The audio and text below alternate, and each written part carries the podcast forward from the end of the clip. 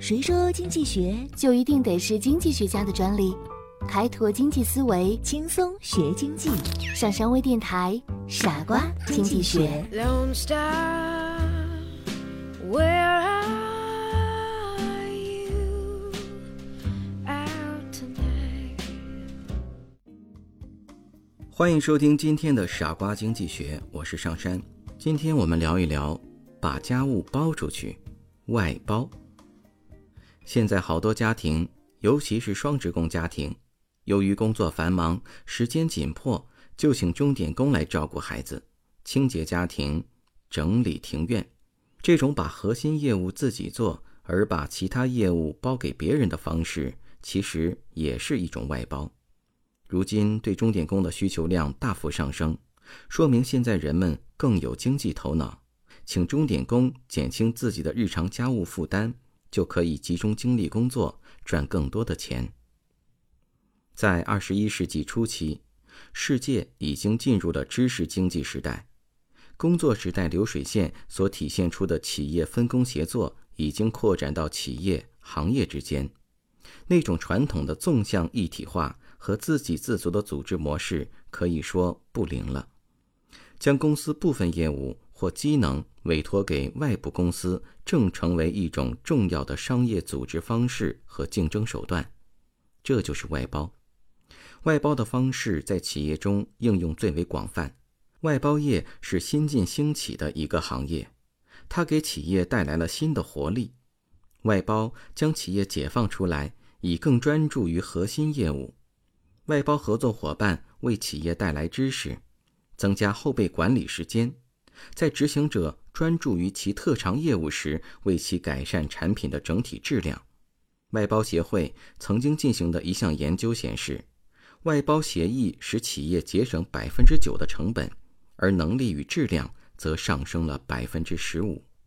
外包使一些新的经营业务得以实现，一些小公司和刚起步的公司可因外包大量运营职能而获得全球性的飞速增长。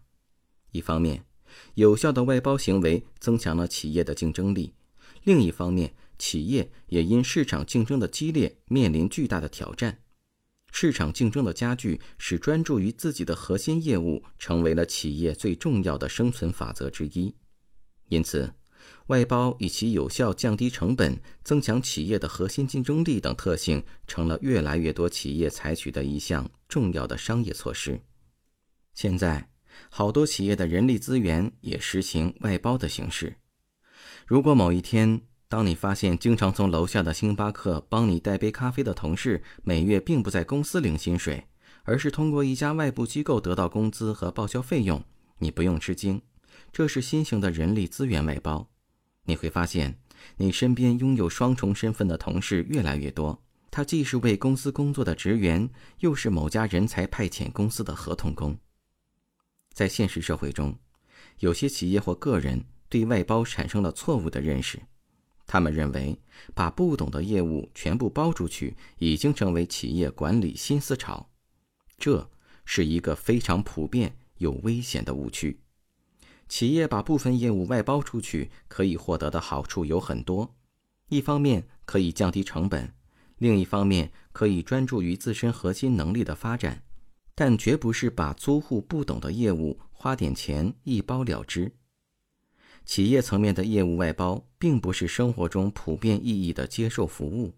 对于企业自身对包出去的业务可以不专，但不能不懂。如果企业对外包出去的业务不懂，很容易就会丧失对业务的监控、管理和对结果的考核能力，最终所得的结果就会与初衷背道而驰。